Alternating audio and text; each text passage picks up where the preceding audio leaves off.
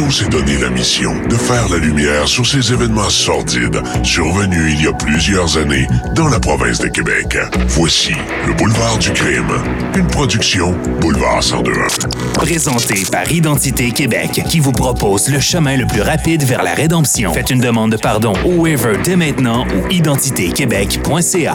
Bonsoir et bienvenue à cette autre présentation du podcast du boulevard du crime. Euh, ce soir, euh, j'aborde le massacre de la Polytechnique ainsi que la tuerie au collège Dawson. Et euh, ben, d'ailleurs, euh, je dois remercier mes commanditaires de me permettre de faire ce type de podcast-là, sans quoi ce serait pratiquement impossible de le faire. Donc, merci beaucoup euh, de faire partie de l'aventure. Mon commanditaire, c'est Identité Québec. Et ceux qui connaissent pas Identité Québec, c'est une excellente entreprise qui va peut-être vous soulager de certains soucis si vous avez un casier judiciaire.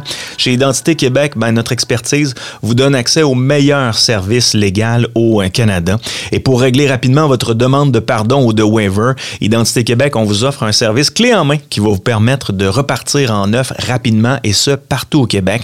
Chez Identité Québec, votre dossier, on en fait notre spécialité. Vous avez des euh, problèmes à vous assurer parce que vous avez un dossier criminel, euh, vous avez des problèmes à trouver un emploi ou encore à passer les douanes, on est là pour vous aider. Visitez identitéquebec.ca. Maintenant disponible sur place un financement sans intérêt pour vos demandes de pardon ou euh, de waiver.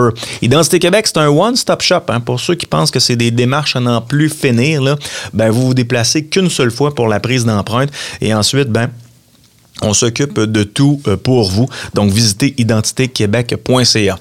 Maintenant, passons au podcast du Boulevard du Crime. Merci d'être là. Tireur fou a ouvert le feu sur des passants en face de l'école polytechnique rue Édouard Montpetit à Montréal. On ne sait pas encore avec certitude s'il y a des morts. Chose certaine, il y a plusieurs blessés. Alors Roger, qu'est-ce qu'on sait? Est-ce qu'il y a des morts? Combien de blessés? Qu'est-ce qu'on sait? Il y a des morts, il y a plusieurs blessés. C'est un événement d'une extraordinaire gravité. C'est survenu à 17h25. Un homme, euh, semble-t-il, euh, armé euh, d'on ne sait quoi, a fait feu sur plusieurs passants à l'intérieur de l'école polytechnique. Dans un geste de désespoir, ça a été confirmé un peu avant 18 heures. L'individu se serait suicidé. Mais avant de poser cet acte, il aurait abattu quelques personnes. Le nombre n'est pas confirmé. Ce que l'on sait, c'est qu'il y a énormément de blessés. Il y a au moins six personnes qui ont été grièvement atteintes au deuxième étage. Il y a des blessés au cinquième étage et il y a présentement convergence d'une multitude d'ambulances. Les policiers ont attendu, l'incident étant survenu à 17h25, ils ont attendu jusqu'aux environs de 6h moins 5 avant d'investir les lieux et d'être certain qu'il n'y avait plus aucun risque. L'escouade tactique a été appelée sur les lieux. On ne connaît rien de l'identité de l'individu. Roger, tout à l'heure, je disais que ça s'était passé devant l'école. Vous dites que ça s'est passé à Donc ce serait vraiment euh, des étudiants qui auraient été tués ou blessés C'est ça. Euh, notre euh, collègue euh, est en route présentement. On aura d'ici la fin de l'émission un rapport euh, certainement en direct euh, des lieux. Les policiers ont établi euh, un quartier euh, d'opération euh, sur les lieux même. Les pompiers ont été euh, demandés, de même que euh, Urgence Santé. Il y a plusieurs médecins. Au moment où je vous parle, les blessés n'ont pas tous pris le chemin euh, de l'hôpital. Il faudra attendre encore euh, quelques minutes avant d'avoir un bilan peut-être un peu plus précis. Mais ce que l'on sait, je vous le rappelle, il y a au moins une personne de décédée, c'est le tireur fou lui-même. Ça, c'est confirmé. Et euh, il y a une kyrielle de blessés, certains dans un état très grave. Pour les autres morts, rien n'est confirmé. Roger Laroche, de toute façon, comme vous le disiez, Ruth Loisel, Alexandre Dumas sont en route vers Polytechnique. On leur parlera dès que possible. Je vous remercie. Au boulevard du crime, on ne vous parlera jamais de légendes, mais bel et bien de personnes qui ont malheureusement existé. C'est encore une fois le cas ce soir. Je vous parle du tueur Marc Lépine. Ça doit vouloir vous dire quelque chose pour vous, ça doit sonner quelque chose à vos euh, oreilles. On parle euh, malheureusement du massacre de la Polytechnique qui fait encore couler beaucoup d'encre. Il y a des groupes de militants, année après année, qui tentent constamment de s'approprier son histoire euh, d'une façon ou d'une autre afin de promouvoir euh, leur mouvement. Mais ce qu'on sait, c'est que ce jour-là, un jour atroce pour euh, le Québec, pour le Canada, des femmes qui ont trouvé la mort d'une façon ignoble et cette tragédie est d'une tristesse infinie. Tant de choses ont été dites sur l'auteur de ce crime crapuleux, mais on ne sait pas encore démêler ce qui était vrai, ce qui est faux. Et c'est la raison pour laquelle je suis avec vous ce soir. Est-ce que c'était un mystérieux tireur faux qui était misogyne, comme on le mentionne régulièrement, ou encore tout simplement un psychiatrisé qui avait de gros problèmes, qui s'est laissé entraîner par des idées sombres? Ben, j'ai des réponses pour vous. L'auteur du massacre de l'école polytechnique de l'Université de Montréal, son nom, son véritable nom, son nom de naissance, c'est Gamil Rodrigue Lias Garbi, 25 ans de Montréal. Là, vous dites, hein? Ah ouais, c'est la première fois que j'entends ce nom-là. Je vais vous le dire une deuxième fois. Gamil Rodrigue Elias Garbi, un gars de 25 ans de Montréal. Mais en raison de son changement de nom, on le connaît aujourd'hui sous le nom de Marc Lépine, né d'une mère euh, québécoise et euh, d'un père qui était euh, algérien. C'est un gars qui est né à Montréal et Lépine, enfant, a vécu de la violence. J'ai pas rien qui me mentionne que c'était de la violence physique. On me dit que c'était de la violence verbale. son père maltraitait ses deux enfants. Et euh, lorsque Lépine avait 7 ans, ben, ses parents ont tout simplement décidé de se séparer. Et les enfants, donc lui et sa sœur, ont décidé d'aller vivre avec leur mère. Il y a eu quelques contacts par la suite avec le père qui était euh, violent, mais c'était des contacts sous supervision parce que les enfants avaient peur de leur père et leur père n'était ben, pas du tout d'accord à ce qu'il y ait de la supervision et a tout simplement décidé de couper contact. Et par la suite, ce qu'on sait, c'est tant euh, l'épine que sa euh, ont jamais revu leur père euh, biologique. On décrit Lépine comme étant un gars intelligent, un gars tranquille, qui était fasciné par l'électrique, euh, par l'électronique et il était aussi fasciné par les crimes de guerre et les films de guerre, dont le principal problème semble être ses relations avec les femmes. C'est ce qu'on nous mentionne. Pas vraiment de problème, mais pour ce qui est des filles, il semble avoir une petite problématique. Et dans une entrevue que la mère de Lépine avait accordée en Europe, eh bien, euh, la mère mentionne que Lépine, à partir de l'âge de 12 ans, avait systématiquement euh, demandé à sa mère de cesser les accolades ainsi que les gestes d'amour que sa mère voulait lui euh, porter. Mais on n'en sait pas plus vraiment puisque sa mère n'est pas rentrée dans les détails très précis. Et pour ce qui est de Lépine, ben, il est mort ce qui n'est pas une mauvaise chose. Après ses études, ben, il a fréquenté le cégep où euh, il a fait un DEC en sciences pures et une année en électronique. Par la suite, un cours de chimie et programmeur analyste. Donc, on peut voir euh, dans cet individu-là, quand on regarde un peu son pedigree, que c'est un gars qui, avait qui réalisait quand même de bonnes performances à l'école. C'est un gars qui avait des bonnes notes scolaires. Et euh, ce qu'on a douté pendant un certain temps, puis je vais vous avouer que ça m'a titillé un peu, parce que en enquêtant sur ce type de dossier-là, des fois, on a l'impression qu'on découvre des choses que les autres avaient jamais découvert. Ben, dans ce cas-ci, j'ai pas plus découvert quelque chose, mais au moins j'ai cherché. On a pensé pendant un certain temps que euh, Lépine avait fait une demande d'admission à l'école polytechnique. Et là, je me suis dit, ah, ben, est-ce que ça aurait été peut-être plus une vengeance? Euh, puis est-ce que ça aurait été une fille qui l'aurait refusé? On, cherche, on pose des questions, mais euh, on trouve absolument aucune trace de demande d'admission de la part de l'épine. Euh, mais pourtant, ce qu'on sait, c'est qu'il avait les notes pour devenir ingénieur. Lépine ne connaissait pas ses victimes. On dit qu'il a tiré ses victimes au hasard et on a cru pendant quelques jours que Lépine voulait tuer une de ses ex-fréquentations, mais l'enquête n'a jamais permis, l'enquête policière n'a jamais permis d'établir cette hypothèse-là.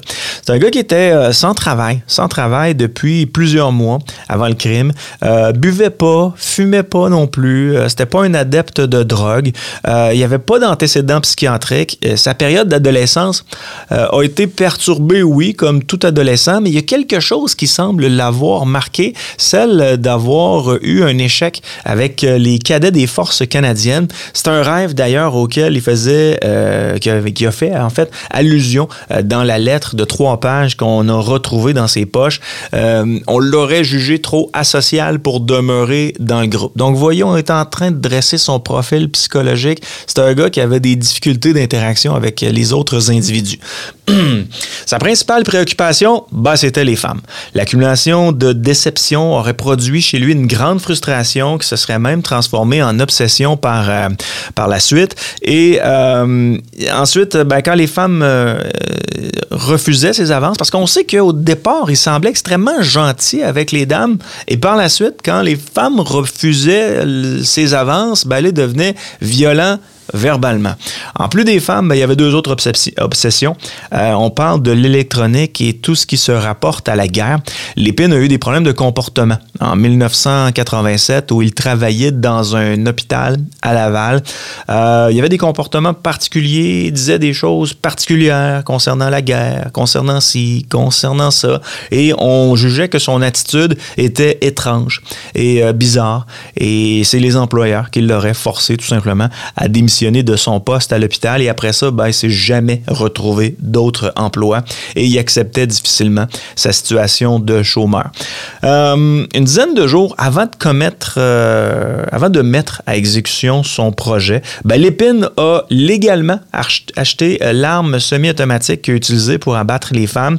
Donc, ce qu'on sait, c'est qu'il aurait prémédité son acte. C'était pas quelque chose qui, c'est pas une bulle qui lui avait passé ce soir-là. C'est qu'il a prémédité son acte et euh, il a été vu une vingtaine de fois à la Polytechnique pour des, ce qu'on pourrait dire aujourd'hui en termes militaires, des missions de reconnaissance lui, en fait, il recherchait des points stratégiques pour passer à l'offensive et euh, réaliser le plus de dommages possible lorsqu'il passerait à l'offensive. Donc, il a été vu une vingtaine de fois et euh, ce qu'on a posé comme question, c'est parce que, parce que quand on achète ce type d'arme-là pour faire affaire avec un vendeur, et euh, il aurait parlé au vendeur en disant qu'il voulait acheter cette arme-là à des fins sportives, et le vendeur n'a pas posé nécessairement de questions.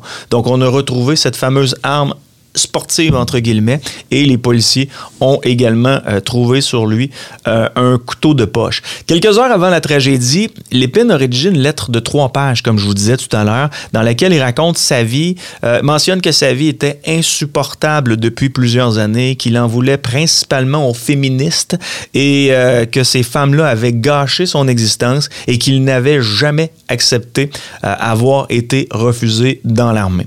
Il a aussi rappelé le drame survenu à l'Assemblée nationale. C'était un, des derniers podcasts que je vous ai présenté, au cours duquel euh, Caporal Denis Lortie, qui avait tué euh, trois personnes, en plus d'en blesser euh, plusieurs autres, il avait fait des recherches assez précises avant l'ère d'Internet afin de trouver 19 femmes des icônes québécoises qui représentaient le féministe, euh, le féminisme euh, actuel. Euh, et tout ce qu'il voulait, c'était de les, de les anéantir à tout jamais. Donc, pour lui, le féministe, c'était quelque chose d'extrêmement mal.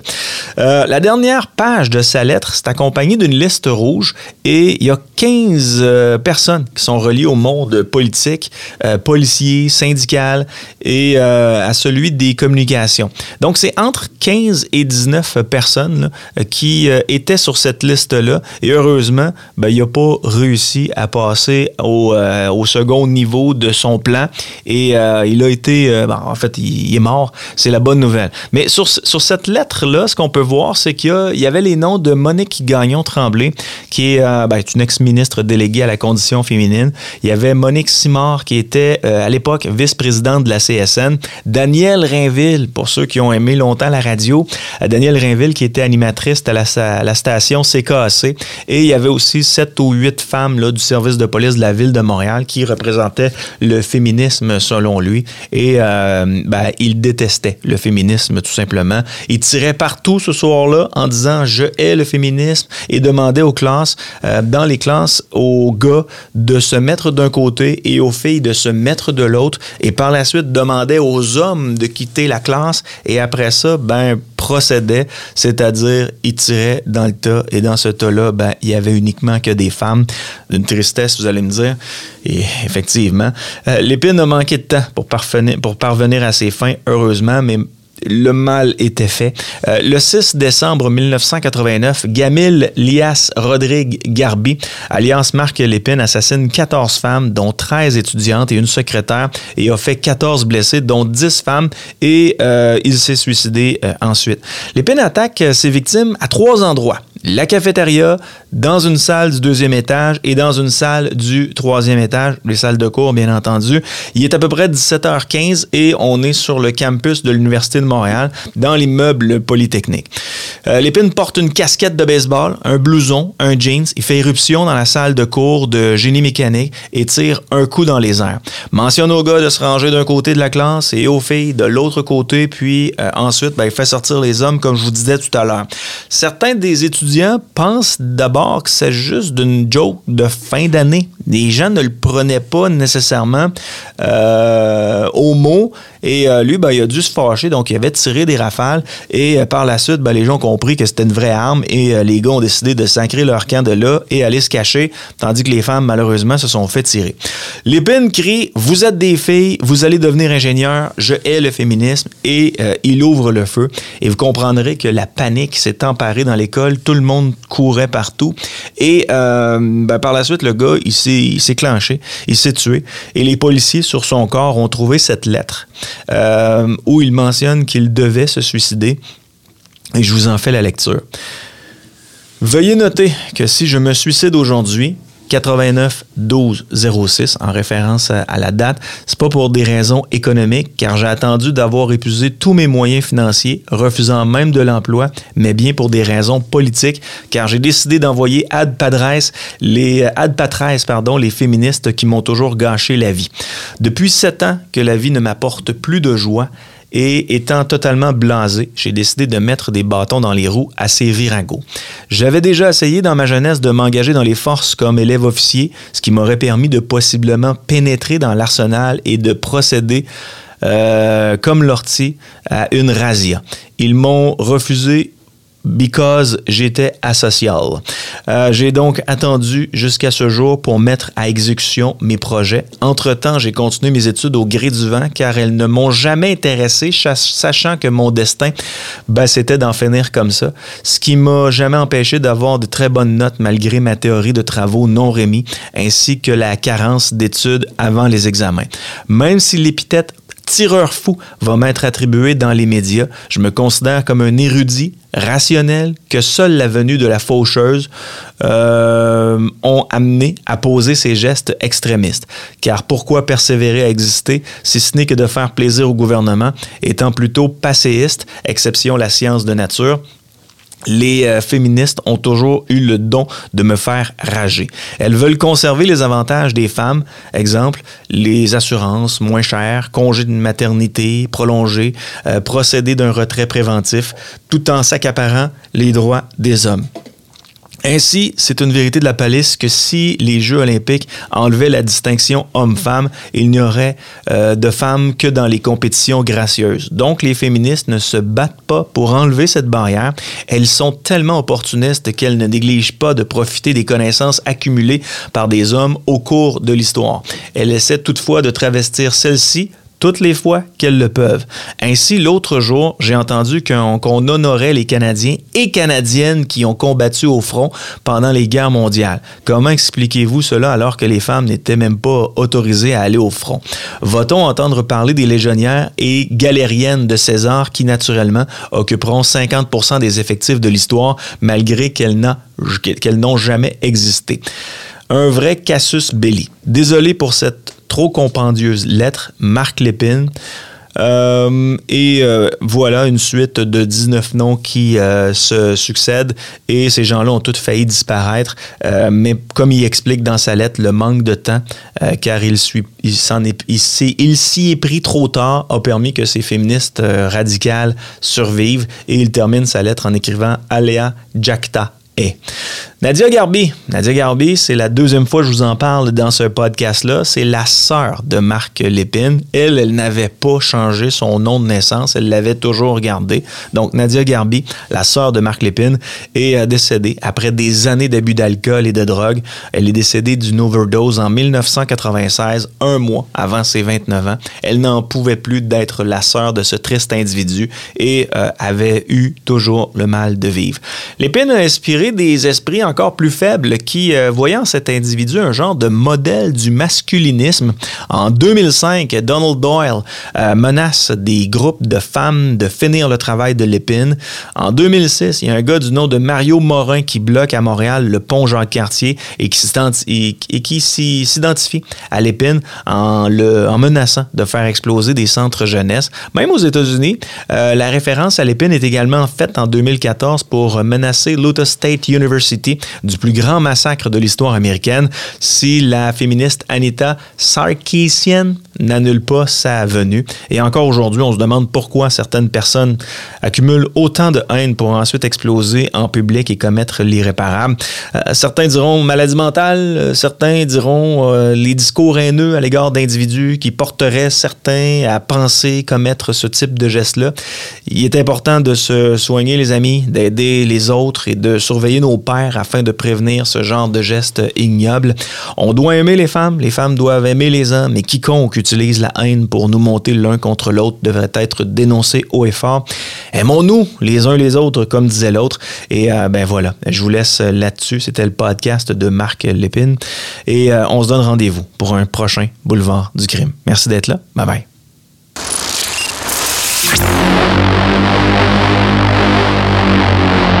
Le Boulevard du crime avec Marceau. Une production Boulevard 1021. Au boulevard du crime, on ne vous parlera jamais de légendes, mais bel et bien d'individus qui ont malheureusement existé. Et encore une fois, ce soir, je vous parle de Kimber Gill, un individu assez troublé euh, depuis l'enfance, je vous dirais, euh, qui se décrit souvent comme un ange de la mort, qui se décrivait souvent comme un ange de la mort. C'est un gars qui avait une perception de lui qui était assez particulière. Restait dans le sous-sol de chez ses parents, hein, comme on, comme euh, on voit régulièrement dans ce type d'individu. C'est un gars qui avait des comportements assez particulier. Jeune homme plutôt grand, hein, on dit qu'il était autour de 6 et 2, 6 et 3, 6 et 4 et euh, semblait être hypnotisé par sa propre apparence. Il s'affichait d'ailleurs sur des blogs, des blogs du site Vampire Freaks et euh, il était hypnotisé euh, par, par ce qu'il voyait de lui-même dans le miroir. Il y avait de nombreuses photos de lui où on le voyait brandir des armes sur ce site-là. Son nom était Trench sur son profil et en dessous de son profil, c'était écrit Vous viendrez à le connaître comme étant l'ange de la mort. Euh, il prenait régulièrement en photo, euh, il, se promenait, il, se promenait, il prenait régulièrement en photo pardon, avec euh, des armes et des couteaux, s'habillait afin d'avoir de l'air gothique. On le voit toujours en portant un mohawk, là, style Première Nation. Donc c'était sa, sa, coupe de cheveux à lui, mais c'était pas un membre des Premières Nations. Il habitait à Laval, il avait 25 ans au moment de commettre l'irréparable. Et contrairement à la pensée populaire suite à la tragédie, ben Kim Gill n'était pas un étudiant du collège Dawson. Sur des forums, il exprimait régulièrement sa haine de la société, des gens normaux, détestait les gens qui étaient normaux, assez particulier. Euh, il détestait les professeurs qui, euh, selon lui, étaient responsables des nombreux taxages qu'il a subis au primaire, au secondaire, par euh, des gars qui étaient un peu plus sportifs que lui. Il dénonçait aussi sur les réseaux, les, forums, des, policiers qui, selon lui, surveillaient depuis des mois. Donc, c'est quelqu'un qui semblait avoir énormément de bébites et euh, il a également répondu à, cette question sur un forum et ça, ça laisse froid dans le dos parce que c'est le genre de choses des fois qu'on voit passer sur les réseaux sociaux puis qu'on laisse passer tout simplement. On lui avait demandé mais comment aimerais-tu mourir? Et lui avait répondu comme Roméo et Juliette ou encore sous une pluie de balles. Kim Vergil s'exprimait euh, sur ce site web à peine deux heures avant l'événement, sans autant évoquer les gestes qu'il s'apprêtait à accomplir. Personne ne semblait au courant. Malgré le fait qu'il restait dans le sous-sol chez ses parents, les gens ne pensaient pas que cet individu-là pouvait commettre ce genre de geste-là. Possédait trois armes à feu dûment enregistrées. On parle d'une carabine semi-automatique de marque Beretta, euh, modèle euh, CX4 Storm. Il y avait aussi un pistolet de marque Glock de calibre 9 mm Parabellum ainsi qu'un fusil de chasse qu'on dit chinois de marque Norinco, modèle HP 9, doté d'un canon de 13 pouces. Assez complet. Plus jeune, euh, ben, il a fait un séjour dans les forces armées canadiennes, plus précisément en 1999, mais il a dû abandonner après quatre semaines d'entraînement de base à l'école de leadership et de recrues de forces canadiennes. Ce qu'on sait, c'est qu'il n'aurait pas à ce moment-là appris le maniement d'armes à feu euh, pendant cette période. Sur son dossier criminel, j'ai pas trouvé grand-chose, si ce n'est qu'il y a eu une conduite en état d'ivresse. Euh, il s'est fait prendre en 2022 et, mis à part ce délit-là, ben c'est un un gars qui était totalement inconnu des autorités malgré le fait qu'il était extrêmement bizarre. Le jour de la fusillade, euh, il avait pris de l'alcool, euh, il aurait bu du whisky.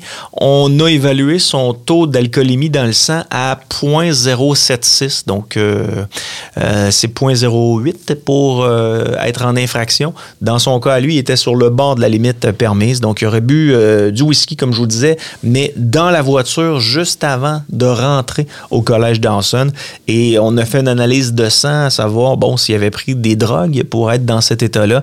Et euh, croyez-le ou non, il n'y a aucune drogue qui a été retrouvée dans le sang de Gill.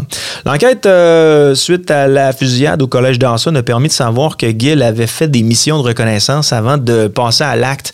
Euh, c'est souvent le cas. je vous rappelais de Denis Lortie. Denis Lortie avait fait la même chose. Euh, dans le cas du massacre de la Polytechnique, c'était la même chose aussi. Il y avait des missions de reconnaissance. Puis le but de ce type de mission-là, c'est pas compliqué, c'est d'évaluer le terrain, de voir à quel endroit les gens peuvent rentrer, à quel endroit les gens peuvent sortir et euh, essayer de voir les endroits où on pourrait créer le plus de dommages. Donc, euh, Kim Vergil avait cette technique-là aussi qui est une technique militaire euh, qu'il a possiblement appris lors de sa euh, formation. Euh, la fusillade au collège Dawson a fait deux morts dont le tireur, Kim Vergil, qui s'est tiré une balle dans la tête après avoir atteint, été atteint par les euh, policiers. Et on dénombre aussi une vingtaine de blessés. Et euh, je vous parle un peu de la chronologie des événements parce que des fois, c'est le fun de voir comment ça s'est passé. Puis après ça, ben, je vais vous présenter des policiers qui ont participé à cette journée-là. Des gars, des filles qui se sont levés le matin, qui ont pris leur petit café sans savoir que leur vie allait changer du tout au tout, dans les prochaines heures. Il est à peu près midi 30 quand euh, Kim Vergil quitte sa voiture je vous rappelle qu'il buvait un petit verre de whisky euh, dans sa voiture, peut-être pour enlever le stress. À midi 41, donc 11 minutes plus tard, premier coup de feu devant l'entrée. Midi 44, euh, les agents de proximité se précipitent sur les lieux. Des agents qui étaient affairés à un autre dossier, qui étaient euh, dans leur véhicule, qui discutaient tout bonnement, ont vu Kim Vergil passer et tirer des coups de feu dans les airs. Et là, une des agentes avait dit à ce moment-là, c'est sûr que c'est pas un jouet. Euh, entre midi 42 et midi 44, euh, les tirs de Gill sur les étudiants dans la cafétéria. La police tire sur lui aussi. Donc, entre midi 42, c'est six minutes. Là. Entre midi 42 et midi 48, bon, lui est à l'intérieur euh, du collège Dawson, tire et sur les étudiants dans la cafétéria et la police tire sur lui et il s'est fait tirer dans le bras. Et par la suite, ben, comme il a vu que ça en était fait pour lui, il avait extrêmement mal, ben, il a décidé de mettre fin à ses jours, ce qui n'est pas nécessairement une mauvaise chose dans cette situation-là. 13h30, donc euh, je vous dirais peut-être 45 minutes, peut-être 50 minutes euh, plus tard, euh, le corps du tueur est traîné à l'extérieur et puis si vous regardez un peu sur les images vidéo de l'époque, bon, on a couvert son corps pour être sûr certain qu'il n'y ait pas de, photographes qui prennent des photos macabres de l'individu. 15h56, on est encore plus tard parce qu'on pensait qu'il y avait d'autres personnes à l'intérieur du collège Dawson qui était susceptible de commettre ce même acte-là. Donc, 13h30, le corps du tueur est traîné à l'extérieur. Euh, 15h56, donc deux heures plus tard, l'escouade tactique tente, d'extraire les étudiants qui sont complètement en état de choc et qui sont encore barricadés dans le collège Dawson. Plusieurs rumeurs et informations à ce moment-là qui étaient non confirmées, qui circulaient euh, dans certains médias et euh, on évoquait une prise d'otage. Donc, c'est la raison pour laquelle ça a pris un peu plus de temps à faire évacuer les élèves. 17h52, euh, on confirme le décès d'une jeune femme de 18 ans, Anastasia de Souza. 19h56, Jean Jean qui fait le point, euh, le premier ministre de l'époque. 21h15, les autorités font le point sur la fusillade et écartent d'emblée l'hypothèse d'un acte raciste ou encore d'un acte terroriste. Ils disent enquêter pour déterminer le motif.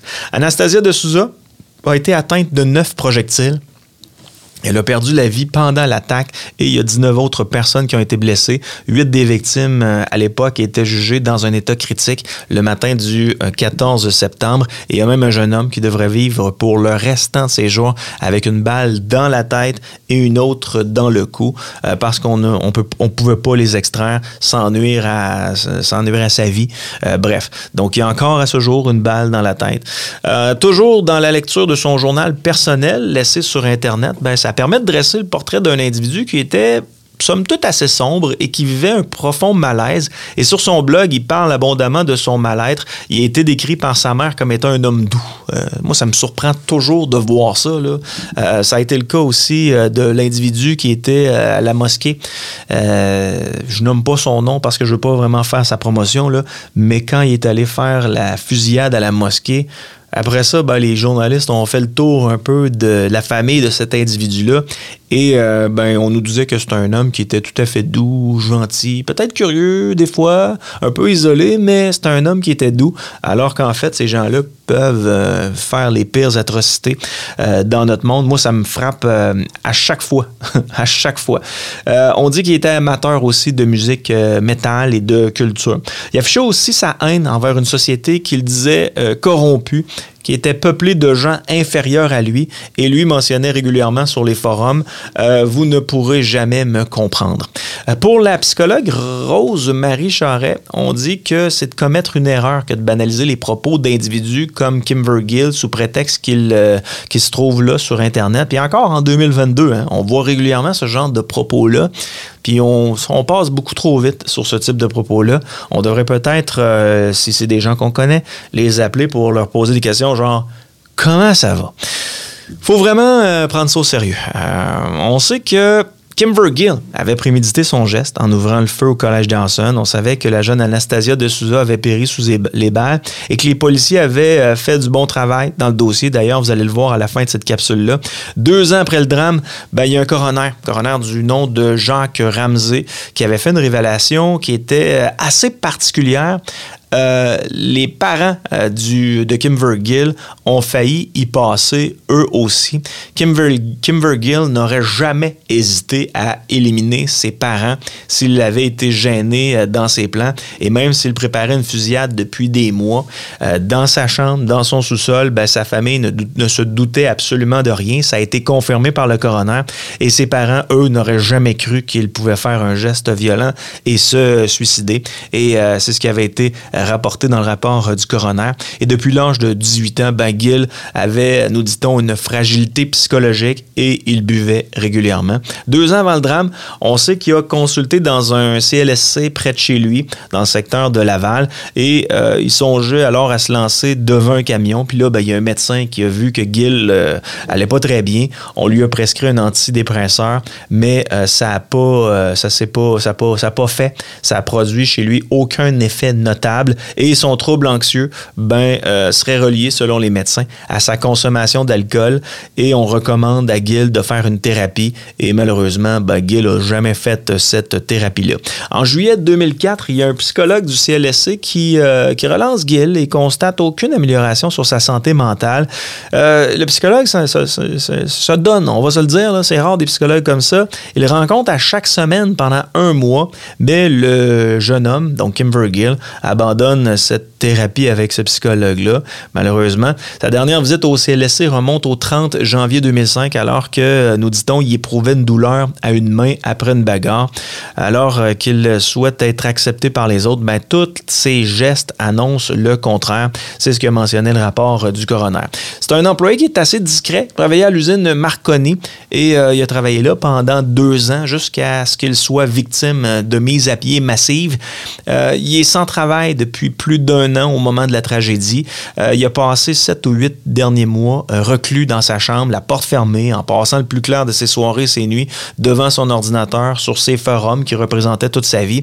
Sur le disque dur de son ordinateur, toujours selon le coroner, ben, les policiers ont retrouvé des photos et euh, de deux autres des photos de deux autres collègues et quatre universités j'ai dit collègue, mais c'est collège, pardon. Donc, de deux autres collèges de quatre universités. Sans nous en dire plus, on ne sait pas quel collège et quelle université avait été euh, visé, euh, mais il y avait aussi un plan sommaire de Dawson et le coroner pas découvert pourquoi euh, Gill avait finalement choisi Dawson plutôt que les autres collèges ou les autres universités.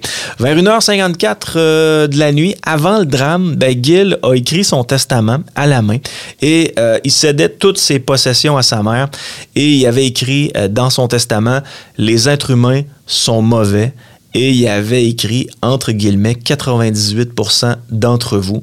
Et il avait écrit ce testament-là en anglais. En bout de ligne, la fusillade du Collège Dawson est d'abord et avant tout euh, le fait d'un homme qui était en proie à un profond mal de vivre. Euh, le désespoir de Kim Vergil aussi euh, doit nous interpeller et c'est ce qu'avait conclu dans son rapport le coroner. On parle d'un rapport de 25 pages. Une histoire quand même assez lourde, celle de la tuerie au Collège Dawson. Puis là, j'ai le goût peut-être d'un peu plus de je vous parlais des euh, fameux policiers qui, ce matin-là, avaient euh, débuté leur journée avec un bon café, hein, comme tout bon travailleur, et euh, se doutaient pas de ce qui allait se passer. Donc, j'ai le goût de vous présenter les héros de la journée, policiers du SPVM, qui pensaient pas vraiment devenir des héros, mais avec ces événements-là, ben, ils sont devenus. Et cette émission a été réalisée de un pour, pour faire un hommage à Anastasia de Souza, mais de deux pour informer la population sur ce qui s'est passé exactement cette journée-là. Donc, euh, voici Place aux héros. Et je tiens à vous mentionner que c'est une, initiative du SPVM d'avoir fait cette, euh, euh, émission-là avec les héros du jour. 13 septembre 2006, il y a plusieurs appels qui ont été logés au 911 concernant un tireur à l'intérieur du collège Dawson. Il y a eu une multitude d'appels qui sont entrés. Il y en a, il des appels qui concernaient une prise d'otage, d'autres appels concernaient un tireur embusqué. Donc, tout ça a fait en sorte qu'on a des policiers qui se sont rapidement rendus sur les lieux et qui ont été en mesure de localiser très rapidement M. Kimvergill, qui, sans aucune hésitation, l'ont poursuivi à l'intérieur du collège, ont été en mesure de l'isoler et finalement après avoir négocié ou tenté de négocier avec M. Gill, ont été obligés d'ouvrir le feu sur lui afin de mettre un terme à la menace qu'il représentait. Il y a cinq policiers qui se sont vraiment démarqués. Mme Dicker et M. Diallo, qui étaient sur le véhicule 12-1, qui étaient stationnés en face du collège Dawson. Nous étions répartis sur un appel de, drogue. Pas trop familier, fait que là, on fouille dans nos lits pour euh, savoir combien de grammes on peut accuser, tout ça. Nous étions euh, sur les lieux, au 4001 de Maisonneuve. Nous étions déjà stationnés. Et je me souviens que je parlais avec, euh, avec ma partenaire dans le véhicule par rapport à nos procédures à suivre. Sur mon champ périphérique, j'ai vu euh, le suspect en fait sortir sa cape et, tirer en fait sur, le, sur les étudiants qui étaient, qui, étaient, qui étaient arrêtés là pour fumer et puis debout juste devant l'école. Donnez-moi sa description. Je, je, je trouve un manteau noir, un homme de race blanche. Un homme, il tire, il tire, il tire. Il tire. Je le vois dans mon champ périphérique. Et puis je le vois en train de tirer sur les étudiants. Et la première chose que j'entends, c'est ma partenaire en train de me dire euh, Ah, ça, c'est pas des pétards. Il Ici, oui. dans la police. la police à sort. Moi, je sors du, je du véhicule, puis je vois que le monde, il y en a, il y a des blessés à terre. Fait que j'appelle euh, sur les ondes, j'appelle le, backup. On est le gars, on l'a pas, on l'a juste en visuel, donc euh, procédure du monde. Pendant que je fais le tour du véhicule, là, je vois le monde à terre, je vois un gars, il a, les yeux, il regarde au ciel. pour moi, il est mort. Je voyais des étudiants qui, qui, me croisaient, qui me regardaient, qui le regardaient lui. Je criais, je criais au suspect parce que ce que je voulais pas, c'était justement qu'il entre dans l'école. Au fur et à mesure que j'ai pris le premier contact avec le suspect, je me suis rendu compte qu'il n'y avait pas de scénario idéal. Je lui ai crié dessus, je, lui, ai pointé mon arme, je lui ai dit euh, Drop your weapon, drop your weapon, police. Et il s'est retourné, il était calme. Il était plus calme que moi et je me voyais deuxième dans la situation. C'est comme s'il m'avait déjà anticipé. Je le vois rentrer dans l'école. La première chose que je me dis, c'est. C'était merde. OK. Il rentre dans la, il rentre dans Dawson, là? Oui, 4001 Dawson. Vite, vite. Puis après, je vois une fille, tu sais, qui est comme blessée à la jambe. Puis là, je la regarde, puis on voit le regard, tu sais, qu'elle est comme paniquée. Puis tu fais comme pas la laisser là comme ça. sais. Puis je m'en vais la voir, je lui dis Regarde, le backup est appelé, les ambulances s'en viennent, faut que je te laisse. J'ai dit Mon partenaire est à l'intérieur. Nos agents ont besoin d'aide. Je pense que nos agents ont besoin d'aide. Oui. J'ai dit merde, il va y avoir quelque chose. Et là, je, je l'ai suivi dans l'école, mais j'essayais d'attirer son attention. Et au fur et à mesure que je le pointais, je disais il faut que je, que je le neutralise. Il y avait des étudiants qui, qui me bloquaient l'accès, qui me bloquaient la voie. Je pars à l'intérieur, puis là, je vois Alain, qui est dans la cafétéria. À ce moment-là, je me rends compte que lui, il est mindé en fait. Qu'il est mindé à, tuer un maximum de monde. Qu'il s'en fout de ce que je lui dis. Il s'en foutait carrément. Le monde se doquait en dessous des tables. Et, sur mon côté, il y avait quelques étudiants qui me regardaient et qui le voyaient. Lui, lui à ce moment-là, il, s'était rendu compte que j'étais là parce que j'arrêtais pas de crier après lui, de lui dire de lâcher son arme. J'arrêtais pas d'essayer de le pointer et j'étais mindé pour, pour le neutraliser, mais, mais à chaque fois, il y avait trop d'étudiants qui étaient autour de moi. Quand j'ai entendu les informations, j'ai compris que c'était un tireur fou. Et je me suis dit, euh, pas sur mon corps de travail, faut que ça s'arrête. Comme j'étais quand même assez loin de cet événement-là, tout en me rapprochant, j'ai compris l'ampleur de, de l'événement, parce qu'il y avait des détails qui rentraient au fur et à mesure. Ne l'avez pas vu sortir. C'est ça, je ne l'ai pas vu sortir. J'ai aucune idée s'il encore dans l'école. Je sais qu'il y a au moins trois policiers qui étaient rentrés. Chemin faisant, j'ai compris que ça se passait dans une cafétéria et qu'il y avait des policiers Maisonneuve à trois tours. Fait que moi, ce que j'ai pris comme stratégie, c'est je vais le prendre à revers. Donc, je suis rentré par Sherbrooke. Je savais qu'il y avait une entrée sur Sherbrooke, je me souvenais de ça. Donc, je suis arrivé face au cégep. J'ai vu carrément une marée humaine qui sortait du collège. Là, je me suis même dit, il peut être, le tueur peut être au travers de la foule. Donc, j'ai sorti mon arme, j'ai commencé à avancer. En arrivant près du collège, euh, ça a été amplifié davantage par... euh, on entendait les coups de feu. Fait que tu voyais l'urgence d'intervenir, puis euh, la gravité de la situation. Dans mon cas, c'est que je me suis joint aux policiers qui étaient déjà à l'intérieur. C'est pas évident quand tu rentres dans un endroit que tu connais absolument pas. Et c'est là qu'il y a même un étudiant à un moment donné qui a dit il faut que tu t'ailles jusqu'au bout, tu tournes, tu prends des escaliers. Mais là, il me regarde, il regarde comme en direction d'où il voulait que j'aille. Puis il dit Tu les trouveras pas. Il dit Il va falloir que je t'accompagne un bout parce que tu les trouveras pas, c'est trop un labyrinthe. J'ai dit OK, reste en arrière de moi, puis guide-moi le plus loin qu'on peut aller, où c'est que je vais être capable de m'orienter. Celui-là en avant de moi, il est en arrière des machines distributrices dans cafétéria. Il y a des polices à peu près à deux mètres en uniforme en arrière. Dès le moment où il a tiré, ça a crié partout. On figure qu'à chaque coup de feu que tu entends, tu as une victime potentielle au bout. Euh, ce qui m'a amené, moi, à prendre certaines décisions, sais, puis euh, à agir avec mes partenaires. Sur l'info, ça continue à tirer. Y a quelqu'un qui peut aller par l'arrière pour qu'on échappe? Au fur et à mesure que, que je faisais des balayages, lui, il repointait son arme en ma direction. Il, il se réajustait.